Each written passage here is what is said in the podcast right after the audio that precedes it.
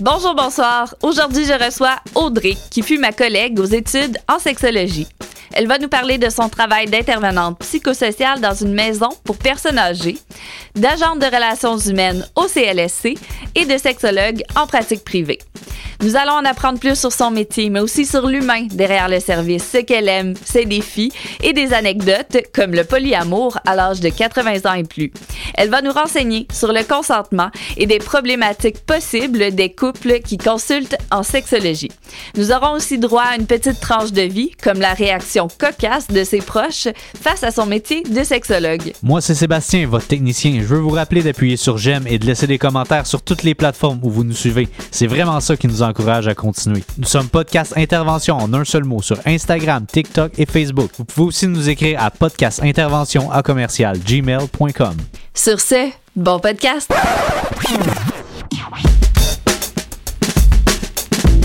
Bienvenue au podcast Intervention avec Ariane Kim.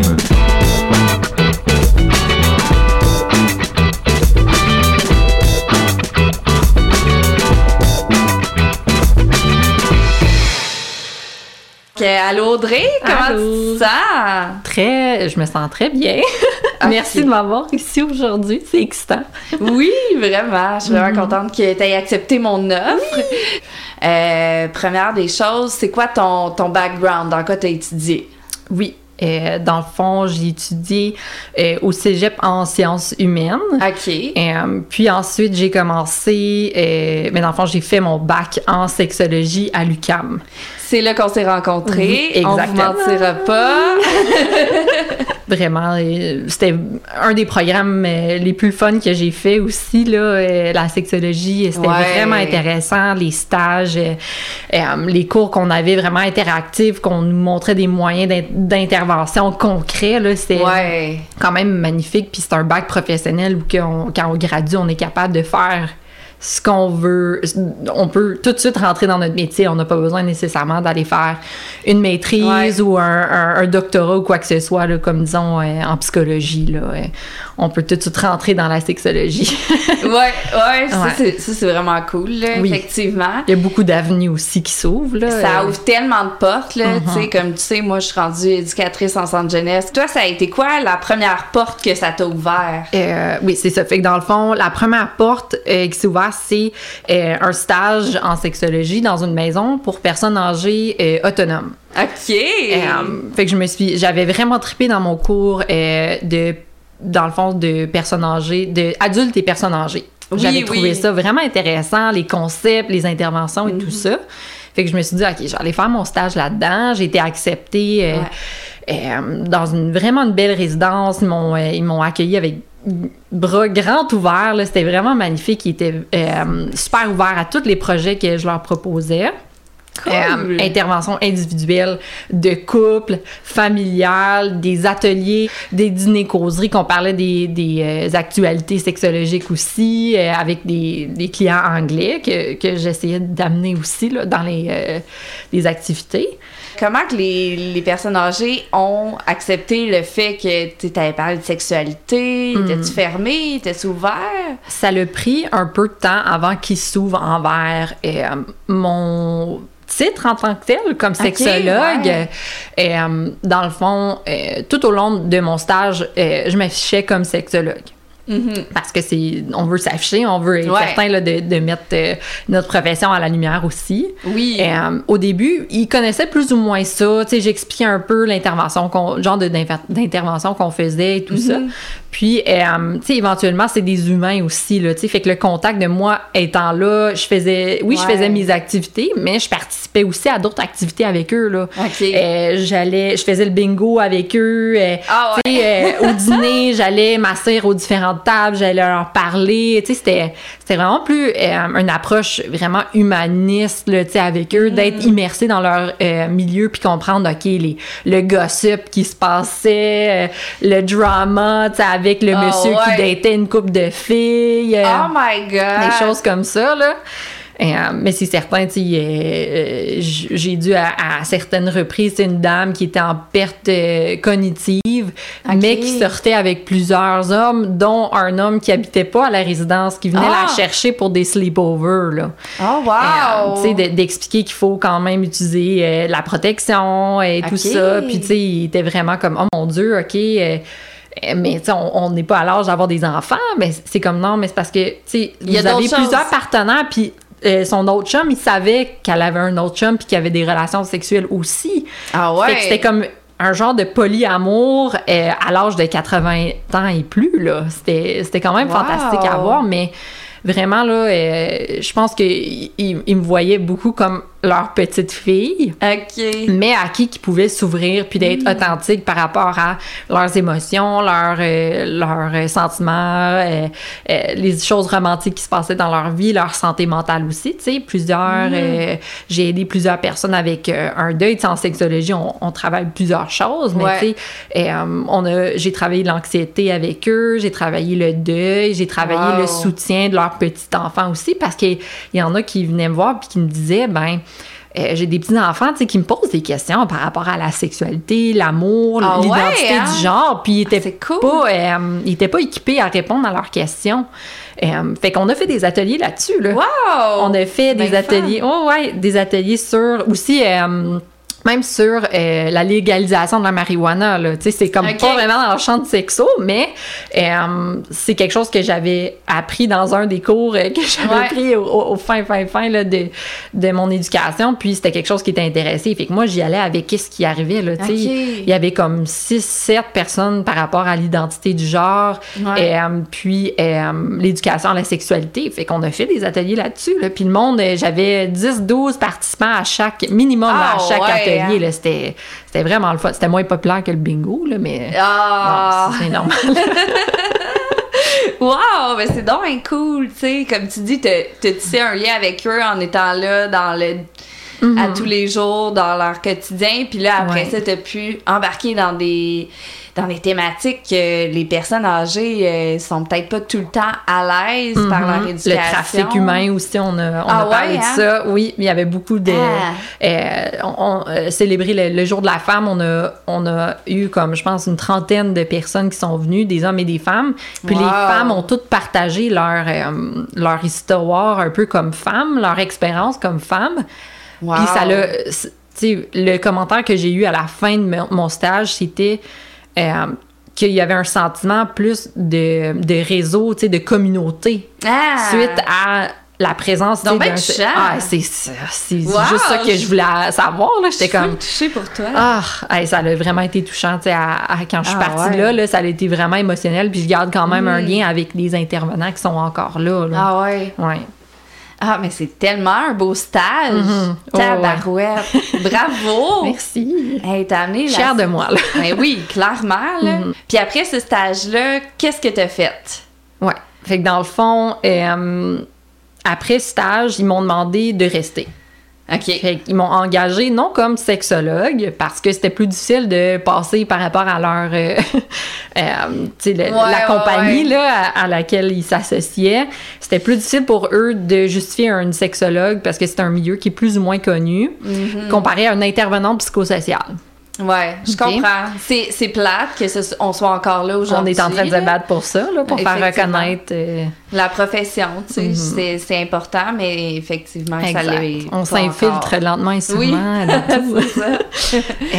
OK, c'est. T'es comme devenue intervenante psychosociale Oui. par défaut. euh. Oui, pendant presque un an, dans le fond, je suis restée là. Ouais. Euh, puis c'était vraiment le fun. Ça, On a continué là, euh, tout ça. J'ai aussi euh, fait la supervision d'une stagiaire aussi en dernière année à, à main- au même programme ah en sexologie. ouais, ah, c'est fun. Fait que j'ai été capable aussi de, de voir à la relève aussi qui, qui venait après nous autres, là. Euh, ce qui était vraiment le fun. Puis euh, par la suite, j'ai changé parce que je voulais quelque chose qui était plus dans mon coin. C'était un petit peu pas mal loin de où est-ce que j'habitais à Ah, ce moment-là. Ouais. Fait que j'ai appliqué pour deux différents postes. Dans le fond, juste pour expliquer toutes les avenues qui s'ouvrent pour les sexologues. Il y en a plein. euh, à ce moment-là, j'avais appliqué d'être euh, agente de relations humaines euh, au CLSC, OK. qui est intervenante psychosociale, on fait des suivis psychologiques, dépression, deuil, anxiété, violence conjugale, estime de soi, tu sais, tout ça.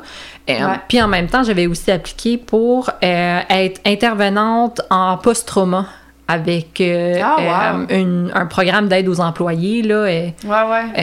qui est quand même très réputé à Montréal. Les deux postes ont dit OK, on, on te veut comme employé. Fait que j'ai dû faire ou prendre une décision par rapport à ça. Puis j'ai décidé d'aller avec le CLSC pour la raison que ça allait être, ça allait être plus diversifié que Oui, ouais, l'intervention post-trauma ou que c'était Ouais. vraiment casé là, que Mhm. c'est juste du post-trauma que tu vas faire comparé à tu vas travailler avec la clientèle 0-100 ans, Eh ouais. multi-problématiques. Là, j'étais comme, fou! OK, là, j'arrive de l'école, faut que je me lance dans quelque chose qui est vraiment plus diversifié. C'est ça que j'ai fait. Super. Euh, puis suite à ça, c'est ça, un an au CLSC. À la suite de ça, j'ai été capable de rentrer comme coordinatrice clinique pendant un an. OK. Euh, une de mes collègues qui était coordonnatrice clinique a quitté pour commencer sa pratique privée. Mhm. Euh, alors, on m'a proposé le rôle, j'ai dit oui, pas de problème. Fait que là, en plus, j'avais un, j'ai eu de l'expérience en gestion euh, d'une équipe. euh, C'était fantastique, tu sais, euh, Ouais. euh, de voir beaucoup de différents cas cliniques, de complexes, voir un peu le chemin que ça pouvait mener. ah, fantastique comme expérience. Euh, Wow. Puis ensuite, j'ai eu une permanence là, à la suite de ça. C'est pour ça que j'ai arrêté là, de ce poste-là, sinon j'aurais continué toujours. Là. C'est, Ok. c'est, euh, euh, être incorporé dans plein de différents comités de violence conjugale, comment Ah, ouais. prévenir la violence conjugale, les choses à mettre en, en place euh, lors des euh, agressions sexuelles avec les hôpitaux, comment mettre tout le monde en marche, les femmes, Wow. les, les maisons de femmes victimes de violence, avec l'hôpital, avec le CLSC. C'était quand même euh, intéressant. Vraiment? Et, euh, puis dans T'allais le- vraiment chercher la sexo là, là-dedans. ah oui, oui, oui, là, tu sais, 100 je 000 me lançais dans tous ces comités-là, là, j'étais comme, oui, oui, Oui, sign me go. up. Euh, Puis là, nice. pendant la COVID, on a vu que les demandes partout, là, ils montaient, montaient pour Ah toutes ouais. sortes de problématiques. Fait que dans ce moment-là, je me suis dit, OK, ben, je pense que c'est le moment parfait pour commencer euh, ma pratique privée là, en sexologie en tant que telle, en decide, là, comme on dit, Ouais, ouais. en tandem, là. Euh, puis c'est pas mal ça mon parcours euh, à date, là. Là, je suis dans ça C'est bon. à balancer un peu les deux. là. Je veux savoir, c'est quoi que tu trouves le plus gratifiant dans ton travail? Le plus gratifiant, parce que oui, on- la sexologie, on parle beaucoup de relations sexuelles, d'intimité, de relations, de couple ou whatever, d'estime de soi, mais en tant que tel, il y a, il y a tellement d'autres choses qui englobent, quand on- on- j'interviens en sexologie, la plupart du temps, j'interviens, oui, par rapport à la communication du couple, par Ouais. rapport à la gestion du stress, euh, la priorisation de soi, c'est pas nécessairement tout le temps sur, OK, mais on a des problèmes euh, d'ordre euh, sexuel mécanique, là, c'est Ouais, c'est ouais. beaucoup moins ça, là, en tant que tel, c'est beaucoup plus l'ensemble de la chose. Fait que quand ils, rev- Mm-hmm. ils- ils reviennent à nos rencontres, puis ils reconnaissent leur capacité, ça, c'est gratifiant de dire Ah ouais. j'ai été, j'ai été en capacité d'aider quelqu'un à voir leur, leur, euh, potentiel. leur potentiel. Ben oui. comme, Ah, qui sont cool. capables, tu sais, de, de, de s'améliorer, sont capables de, euh, d'avoir ça, là, euh, en eux. là. ils l'ont déjà en eux. Puis Ouais, ça, je, le stresse tout le temps, là, dans nos rencontres. Je dis, ils disent, ah, merci, merci. Puis je suis comme, ben non, tu sais, c'est, faut, faut vous remercier vous-même, parce que c'est, moi, je suis là une heure par semaine, par deux semaines avec. Ben oui. eux, c'est tout, là, c'est, c'est- ça leur appartient complètement. Euh, fait que c'est ça, je pense, qui est le plus gratifiant, là. Je vais y aller avec une autre question. C'est quoi ton plus gros défi? Il y en a deux qui me viennent en tête. OK. Euh, il y en a un qui est plus par rapport au, au client, et puis il y en a un, un autre qui est plus par rapport à moi-même comme intervenante. Ah ben là, les deux sont le fun. Ouais, Commence ouais, ça. toi-même. Fait que dans le fond, euh, avec, là, en, en ce moment, comme intervenante, tu sais, je dis pas dans les quatre ans, euh, quatre ans depuis euh, que j'ai fini mon bac, euh, mais les deux dernières années, euh, c'est vraiment de décrocher. Dans le fond, d'être capable Ah ouais. de séparer euh, travail et euh, vie personnelle. Euh, Ah parce ouais. que c'est tout par téléconsulte. Parce que, tu sais, même avec euh, ma job au CLSC, je dois. C'est quand même virtuel, tu sais, les trois quarts du temps, c'est virtuel ou par Ok. téléphone OK, fait que Euh, tu travailles de la maison, dans le fond. Oui, le trois quarts du temps, je travaille de la ça. maison. On dit que les intervenants doivent pas ramener le travail à la maison, mais, Mais la- là, le travail est à la maison. Fait Exactement. comme- comment tu fais? Exactement. Fait que ça, C'est rushant. C'est vraiment. Tu sais, il y a des journées où que je suis brûlée, là. Je suis comme, OK. c'est- Parce que comme intervenant, ça nous prend beaucoup, là, tu sais. Oui, oui, on donne euh, beaucoup. Puis, euh, c'est quoi ton autre... euh, Pour les. Dans le fond, c'est par. autre défi Mon défi, c'était. Je pense que toutes les personnes euh, qui sont dans le réseau, ben, la plupart là, qui sont dans le réseau de la santé mentale, peuvent vivre cette expéri- expérience-là. C'est le monde qui annule le temps à la dernière minute, qui sont Ah. moins. Pas juste les annulations, mais qui sont moins euh, Investi? investis, Ouais. c'est ça, dans leur, euh, dans leur suivi. Ouais. Euh, Parce que tu peux pas travailler pour eux à un moment donné. Tu sais, tu veux qu'ils veulent travailler, puis quand ils veulent Exactement. pas, ça doit être... Je dois travailler, tu mon lâcher prise par rapport à ça parce Ah que, ouais. il y avait des moments où que j'envoyais des rappels, euh, tu sais, je faisais des petits check-in euh, par, euh, par courriel ou par texto pour savoir, Mhm. OK, est-ce qu'on re- est-ce qu'on reprend, notre rendez-vous qu'on a manqué ou quoi que ce soit, tu parce que c'est par Zoom, ils doivent pas se déplacer, fait qu'ils ont l'impression que C'est pas grave. ah, c'est pas grave, si je me présente pas, elle a pas à, à se déplacer ou quoi que ce soit, mais euh, les personnes, doivent prendre conscience que c'est aussi, notre... euh, c'est comme ça que je me nourris, tu sais, que je paye aussi mon logement et tout ça. Ah ouais, que Euh, si tu viens pas, je C'est ça, comme pas. le médecin, si tu te présentes pas pour un rendez-vous, ben la prochaine fois, il va avoir des frais, tu sais. Mhm. Euh, mais, tu sais, mes clients sont tout au courant de ça au privé. Dans les réseaux publics, c'est un petit peu plus difficile pour comme motiver les gens, mais en même temps, tu sais, encore le lâcher prise de dire OK, tu sais, ça leur appartient complètement. S'ils veulent venir, parfait. Tu sais, moi, je vais faire ma job ou que je vais faire des relances jusqu'à un certain point, puis dire bon, ben là, je vous laisse, je- la balle est dans votre cours, là. Ouais. Euh, si jamais vous voulez continuer les suivis, ben ça, ça va être à vous, là, tu sais, puis de lâcher prise par rapport à ça, parce que des fois, comme intervenant, on veut tellement pour euh, nos clients. Euh, un peu dans le même veine, si, mettons, t'avais à changer quelque chose, tu sais, je je te donne tous les droits, tu décides, tu fais ce que tu veux par rapport à, à ton métier, tu changes quoi? C'est vraiment irréaliste, mais. Euh, d'enlever le stigma par rapport à la sexualité. Ouais. Que les gens ont encore peur, sont encore gênés de parler Oui. de ça. Oui, puis, Ouais. tu sais, je l'ai dit d'emblée au téléphone, tu sais, si c'est la pratique privée, Mhm. obviously, tu sais, vous appelez pour avoir un service en sexologie, oui, ok, parfait, tu sais, on le nomme d'emblée, c'est écrit dans tous les documents qu'ils vont signer ou quoi Ouais. que ce soit, là, tu sais. Euh, puis on tourne toujours autour du pot, tu sais. Des fois, il y en a que c'est un rire nerveux, c'est, tu sais, Mm. on voit le stress dans, dans leur posture, dans leur manière d'être ou quoi que Mm-hmm. ce soit. Puis, euh, tu sais, ça serait tellement le fun que notre société soit moins dans l'embarras par rapport à la sexualité quand, Ouais. oui, on, tu sais, oui, il y a des personnes qui sont euh, asexuelles, mais la plupart des personnes ont une sexualité, tu sais. Ouais. C'est comme- normal, comme manger, dormir, avoir une sexualité. C'est ça, tout le monde va faire Mais- pipi, là. C'est comme, Ouais, oui. tout le monde a une sexualité. Fait que, C'est ça. tu sais, c'est comme, il y a des personnes qui sont plus à l'aise de me parler de leurs idées suicidaires que leurs interactions sexuelles qui sont problématiques, ouais, hein, tu sais. Fait que c'est comme, je suis, con- je suis heureuse d'être capable de leur offrir un espace où ils se sentent à l'aise d'en parler Ouais. éventuellement. Tu sais, je force pas personne à, à Ah, tout de suite me déballer tout sûr, leur sac, là. Mais tu sais, ça dépend d'une personne à l'autre aussi. Il y en a qui vont se déballer tout de suite, puis sont comme moi, je veux de l'aide, je vais te Ouais. donner toute l'information. Mais c'est pour ça que j'essaie le plus possible de les rendre à l'aise, tu sais, de, de, de pas réagir nécessairement s'ils ils me partagent quelque chose, que eux ils Oui. pensent, ils vont dire Ah non, c'est bizarre, ou je sais que c'est weird, ou quelque chose, puis moi, je leur. Tu sais, je, réagis pas. je, Non, leur- c'est ça. je normalise un peu les, les- les Mhm. émotions, les sentiments qu'ils peuvent avoir dans certaines situations, là. Ouais. Tu sais, de dire, mais je sais pas pourquoi j'ai pas de désir, là. J'ai comme, ben, t'as eu euh, trois enfants en trois ans, puis euh, t'es monoparental, tu sais, c'est comme, OK, mais c'est- c'est ça a pris le bord un peu le désir, là, tu sais, c'est comme... Mais je pense que normaliser, c'est vraiment important. Là. Mhm. Là, je veux que tu me racontes des situations concrètes de ton métier. OK.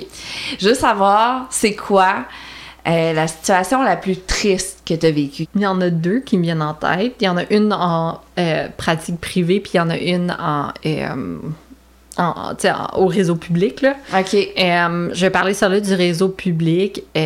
Dans le fond, c'est une personne que j'ai eu en suivi, euh, qui a eu un passé vraiment euh, tumultueux, consommation, euh, euh, difficulté euh, avec euh, de l'attachement, euh, euh, des choses comme ça. Puis, euh, dans nos rencontres, on avait 12 rencontres ensemble. Il y a eu beaucoup. un... euh, c'est vraiment pas beaucoup. Excuse-moi. Euh, on a été capable, ben dans le fond, il a été capable vraiment de comme faire un 180 là, par rapport à, à, à- à, euh, ses styles d'attachement, et sa capacité de s'ouvrir envers ses proches, sa gestion de sa colère, euh, envers, Ah ouais. euh, le- il y avait un sentiment d'abandon qui était tellement présent, un sentiment d'avoir un trou qui n'était jamais rempli, qui remplissait avec la consommation auparavant, mais que là, il Ah. consommait plus. Et, fait qu'il a vraiment fait un 180 par rapport à ça. Puis à la suite de ça, et, euh, je pense un mois après qu'on a fini le suivi ou que c'était super positif, euh, cette personne-là a appris qu'il y avait un, un cancer stade 4 terminal. Oh, Ça, ça m'a brisé le cœur. je comprends. Complètement. Mais c'est sûr, tu sais, tu te dis, on vient de faire un cheminement, ça va bien aller, je le laisse comme Mhm. aller dans le monde. Tellement d'espoir comme ça, c'était Ah. Euh, une clientèle que j'étais comme, OK, ils vont pas revenir, là, tu sais, c'est Ah ouais. c'est une personne fantastique qui a tellement cheminé. Puis ça, ça m'a juste comme jeté à terre, là. C'est clair. Euh, sais, c'est zéro de ton contrôle. non, plus, exactement, exactement. Ben là, c'est voilà faire, que le lâcher prise, euh, il vient en ligne de compte, là. C'était quelqu'un qu'on on, s'est attaché, tu sais, quand même euh, rapidement, là, euh, en gardant le, le lien professionnel, mais Mhm. tu sais, il y a tout le temps des clients qui restent avec nous à long terme, qu'on se dit, ben, non, je me demande où est-ce qu'elle est, cette personne-là, encore, Ah, tu sais. C'est cette personne-là qui revient dans ma tête, une fois de temps en temps, de dire, j'espère que, que cette personne est encore en vie, là. Comme j'espère vraiment parce qu'il euh, il venait juste de recommencer à vivre pour soi-même. Wow.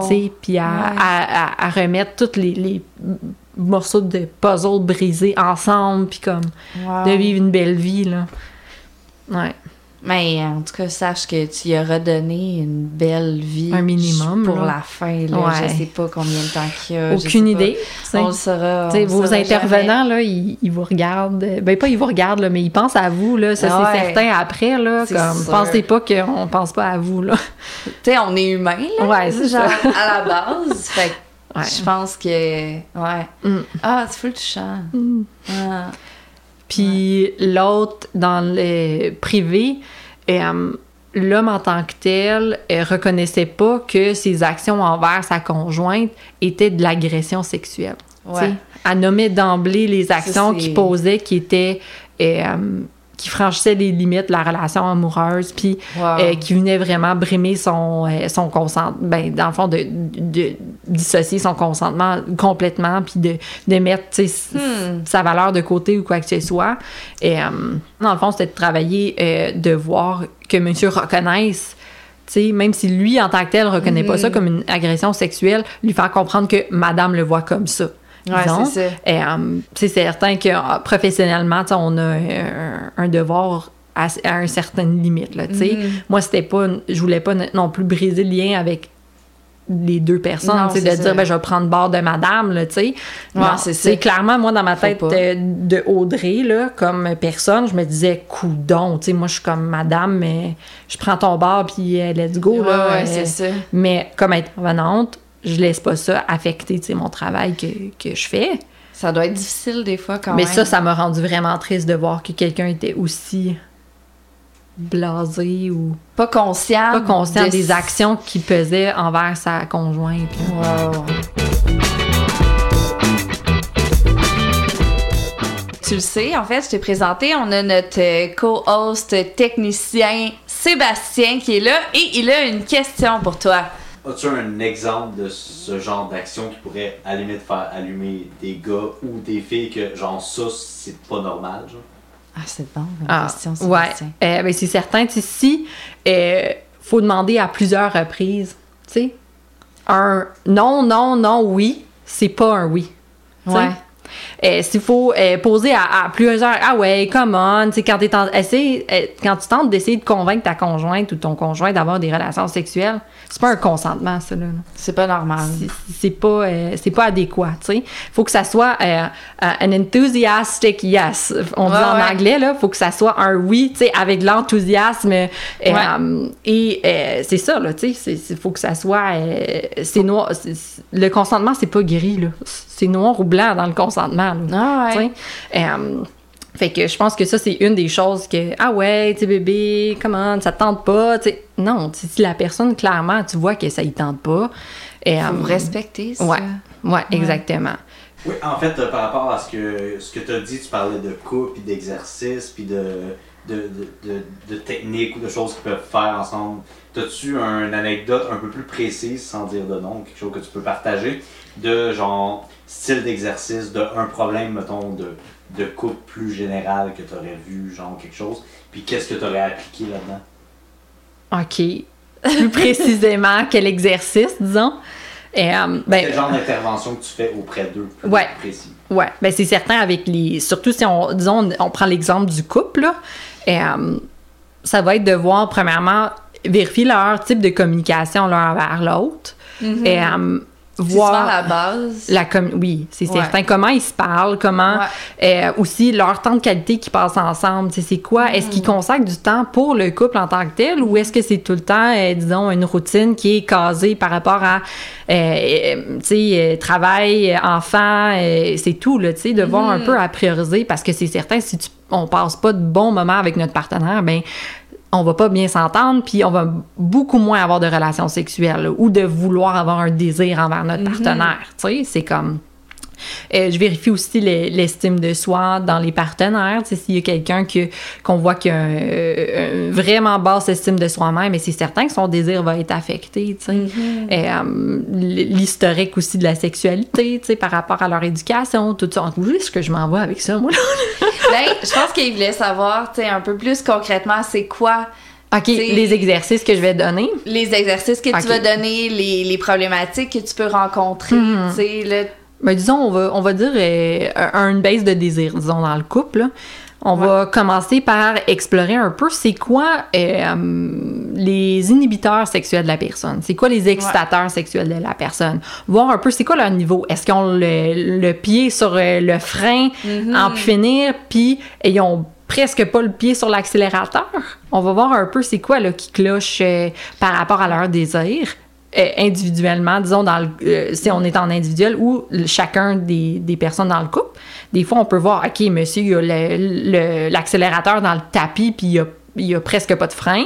Puis la madame, c'est l'opposé au complet. Fait qu'on voit que, OK, ça leur fait prendre conscience que, OK, moi, je suis dans ce, ce- ce moment-là, je suis quand même très, très, très sexuelle, puis ma partenaire, zéro, une barre, un rien peut faire en sorte que son désir part. Et, euh, puis à la suite de ça, ben, ça va être d'explorer les contextes de sexualité positifs. Et, Ok. euh, pour le couple euh, ou en individuel, dépendamment. Puis, euh, comme devoir, c'est de, OK, comparer vos listes, qu'est-ce qui match? OK? Qu'est-ce qu'on peut faire pour favoriser ces contextes de sexualité positifs-là? Ah, c'est intéressant. Fait que là, ça, c'est comme un- un petit euh, tremplin là, pour commencer, disons, les problèmes de sexualité.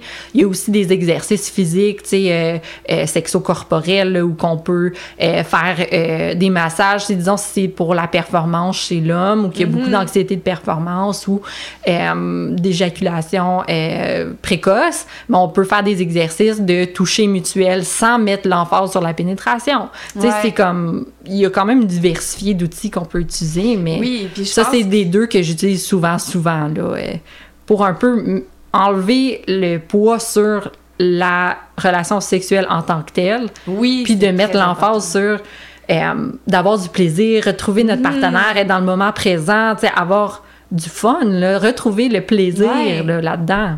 Fait que là, ah, tu sais, avec ça, on a d'autres choses. On a, disons, euh, des. Mais oui. Disons, c'est un couple, puis on voit que, euh, tu sais, monsieur contribue. euh, c'est stéréotypé, là, mais monsieur contribue plus ou moins euh, à la maisonnée pendant que madame travaille aussi 40 heures semaine, puis elle s'occupe euh, de la plupart du temps des enfants, de la nourriture, de faire le ménage et tout ça. Ben, c'est certain qu'elle va pas vouloir avoir des relations avec monsieur parce qu'elle est constamment, elle est brûlée, puis c'est quoi, resentment?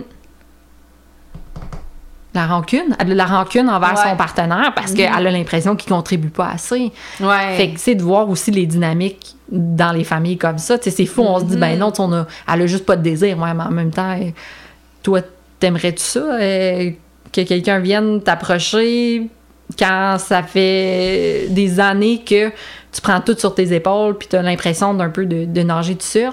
Mm. Non, tu sais.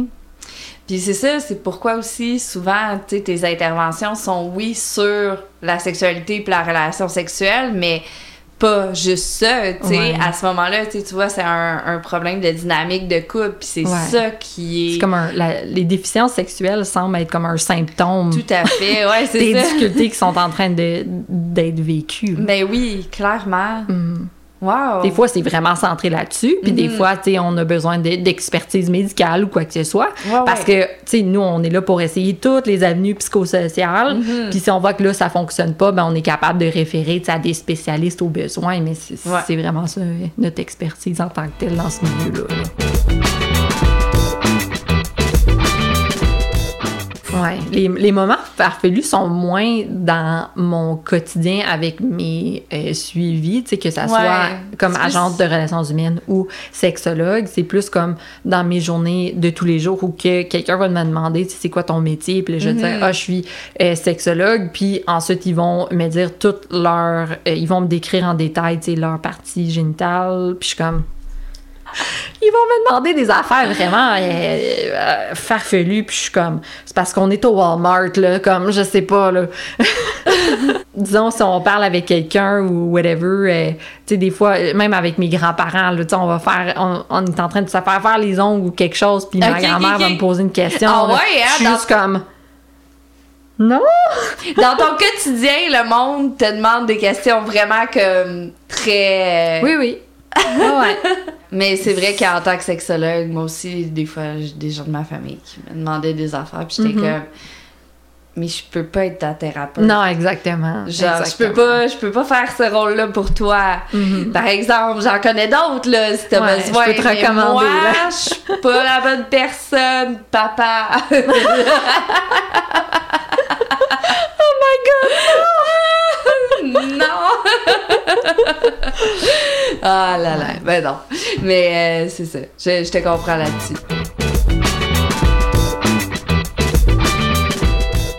J'aimerais savoir, euh, avant qu'on termine, Mhm. y a-tu quelque chose que tu voulais vraiment nous raconter, qu'on n'a pas eu le temps d'aborder, ou quelque chose que tu voudrais vraiment dire? la chose que je pense le plus, c'est juste de. Ce que j'aimerais que la profession soit plus euh, dans le milieu euh, public, mais je pense que lentement et sûrement, et aussi avec le manque de, euh, de personnel dans plusieurs places où que on a besoin d'aide euh, de santé mentale, la sexologie, ça, ça l'incorpore beaucoup de santé mentale Ah, aussi. ouais. Là. Euh, fait que On est vraiment outillés pour faire plein. plein de choses. Là. Ouais. Fait que je pense que lentement sûrement, on se fait reconnaître de plus en plus. Et, euh, J'encourage plusieurs personnes à aller voir c'est quoi le métier de sexologie, c'est quoi Oui. les avenues, puis euh, voir le, le, le, le, programme aussi à l'UCAM. Là, je pense qu'il va en avoir un à l'UDM aussi prochainement, là, Ouais. qui va débuter. J'ai vu ça il y a pas longtemps. Si t'avais un conseil à donner, je pense qu'on a tellement besoin d'éduquer les gens, fait que, Mhm. en tout cas, euh, C'est pas les, sites euh, de porno euh, qui vont faire ça ou les choses qui se, qui se disent, disons, dans la cour d'école ou whatever en grandissant. Là. Ouais. C'est vraiment là, de trouver des, des plateformes et des places où on peut vraiment s'éduquer par rapport à la sexualité puis Ouais. les relations intimes aussi. Là. Ouais, ouais. Tu sais, c'est- complexe et c'est très large. Là, fait que... Tout à fait. Puis consulter des sexologues aussi. euh, tu sais, même Ouais. si vous avez des problèmes, euh, tu sais, l'humain en tant que tel, ça va affecter votre sexualité. Ouais. Euh, fait si vous n'avez pas accès, disons, à des psychologues, des travailleurs sociaux ou quoi que ce soit, tu sais, la sexologie, c'est aussi une autre option, là. Il y en a qui, qui se barrent un peu parce qu'ils disent, ben, c'est pas d'ordre sexuel, mais en même temps, il y en a des, des personnes qui consultent pour euh, l'anxiété ou une dépression. Soi, Puis l'estime de soi, ou, puis on, Ouais. on travaille aussi. Ce que je recommande pour si quelqu'un cherche euh, des services en sexologie, c'est de visiter le site de l'Ordre des professionnels Ordre professionnel des sexologues du Québec. Au PSQ. Euh, opsq.com ou .org. En tout cas, on, marquez- Google it. Google it, yeah. Figure it out. Um, c'est ça. Non, Euh, mais c'est vrai. puis il y a un outil de recherche, trouver une- un sexologue, puis Mhm. on peut littéralement trouver euh, un ou une sexologue. On peut mettre plein de critères, euh, Ouais. mettre notre région aussi, si on veut français, anglais, si on euh, la problématique spécifique aussi. Il y a plein de belles critères, euh, beaux critères qu'on peut choisir, puis ça va suggérer là, des sexologues dans la région pour Si vous. c'est homme, femme aussi, je pense qu'on Oui, peut si c'est le ouais, CSST aussi, tu sais, si c'est payé par la CSST Mhm. ou mandaté ou quelque chose comme ça. Et, euh, il y a plein, plein, plein de belles choses comme ça. Puis c'est certain que comme tout euh, professionnel de la santé mentale, tu sais, euh, d'essayer, tu sais, si ça clique pas avec une personne, vous avez le droit d'en, essayer plusieurs, là, tu sais, de trouver la Ouais. personne avec qui on se sent à l'aise, qu'on clique avec, Mm. que le lien il est bon, parce que ça, c'est hyper important, sais, de trouver, trouver la bonne personne. Puis, Ouais. si le professionnel ou la professionnelle qu'on consulte, sexologue ou autre, euh, se sent pas assez outillé, ben c'est correct qu'ils font une référence Ouais, haute. Là. ouais. Je pense que le monde, faut qu'ils comprennent ça. Si on va au médecin puis on a une problématique X puis ils sont pas capables de nous aider, ben ils vont euh, nous référer vers un, je sais pas, là, un Cardiologue. cardiologue. J'ai vraiment aimé que tu cites euh, le site de l'OPSQ parce que malheureusement, je pense qu'il y a des gens qui pourraient se prétendre sexologues Mhm. sans avoir euh, le Exact. baccalauréat. Puis euh, c'est vraiment important parce Mhm. que tu veux pas avoir quelqu'un qui se prétend sexologue ou quelqu'un qui fait du life coaching, sexe, machin, parce que Mhm. si tu as vraiment une problématique, tu veux être outillé par quelqu'un de compétent. Ouais. là. Je pense Exactement. Puis, on, tu sais, les, les personnes qui ont des permis avec l'ordre professionnel des sexologues, euh, ils se font euh, inspecter Mhm. Ouais. Mhm. euh, d'une manière vraiment systématique euh, et souvent pour être certain qu'ils gardent les pratiques, Ouais. qu'ils ont des formations, qu'ils ont un quota de formation qui sont adéquats, que tout est comme sous contrôle, puis que c'est adéquat. tu sais. Ils vont vraiment filtrer les. les- tu sais, c'est certain qu'on qu'on va bloquer tous les noms et tout ça, mais ils vont être certains là, de, de vérifier si la personne fait un bon travail. Une autre chose, tu travailles au CLSC. Euh, moi, j'ai souvent entendu dire comme Ah, j'irai pas voir un thérapeute au CLSC, ça va prendre genre 10 ans, puis il y a jamais personne qui va me voir finalement. Mm-hmm. Qu'est-ce que tu dirais à ces personnes-là qui disent ça? Euh, ça va pas prendre 10 ans. Ah, ok, c'est bon, c'est bon. Euh, dans le fond, euh, dès qu'on contacte le CLSC, euh, on peut avoir un retour vraiment rapide, dans les 24 à 48 heures. Là.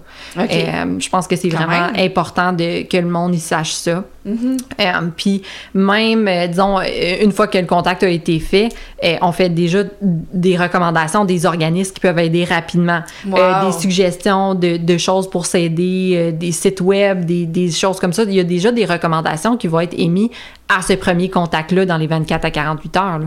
Wow. Euh, ce qui est fantastique. Puis, euh, à la suite de ça, oui, il peut y avoir des temps d'attente, mais ça varie de, la régi- de région en région, tu sais. Mm-hmm. Euh, Il y a des fois où que je travaillais où que c'était euh, un trois semaines d'attente. Il y en a d'autres Ouais. fois, tu sais, que c'était deux mois, mais avec les, les subventions du gouvernement et tout ça, il y a beaucoup plus d'employés qui se font engager en ce moment, ce qui est vraiment positif parce qu'on met Wow. vraiment l'emphase sur la santé mentale. Fait qu'il faut Ouais, pas se décourager, puis on peut tout le temps avoir, garder un contact avec, euh, avec les intervenants du CLSC, là, si jamais on a besoin, si notre situation a- se détériore ou quoi que ce soit. Mm-hmm. On a des, des choses en place c'est pour aider là, euh, euh, des gens qui sont en détresse euh, ou les mettre en lien avec les bonnes personnes. Fait qu'il faut vraiment pas se décourager par rapport au public. Là. Euh, Que sur ce, ben, merci Audrey merci à toi. et euh, à la prochaine.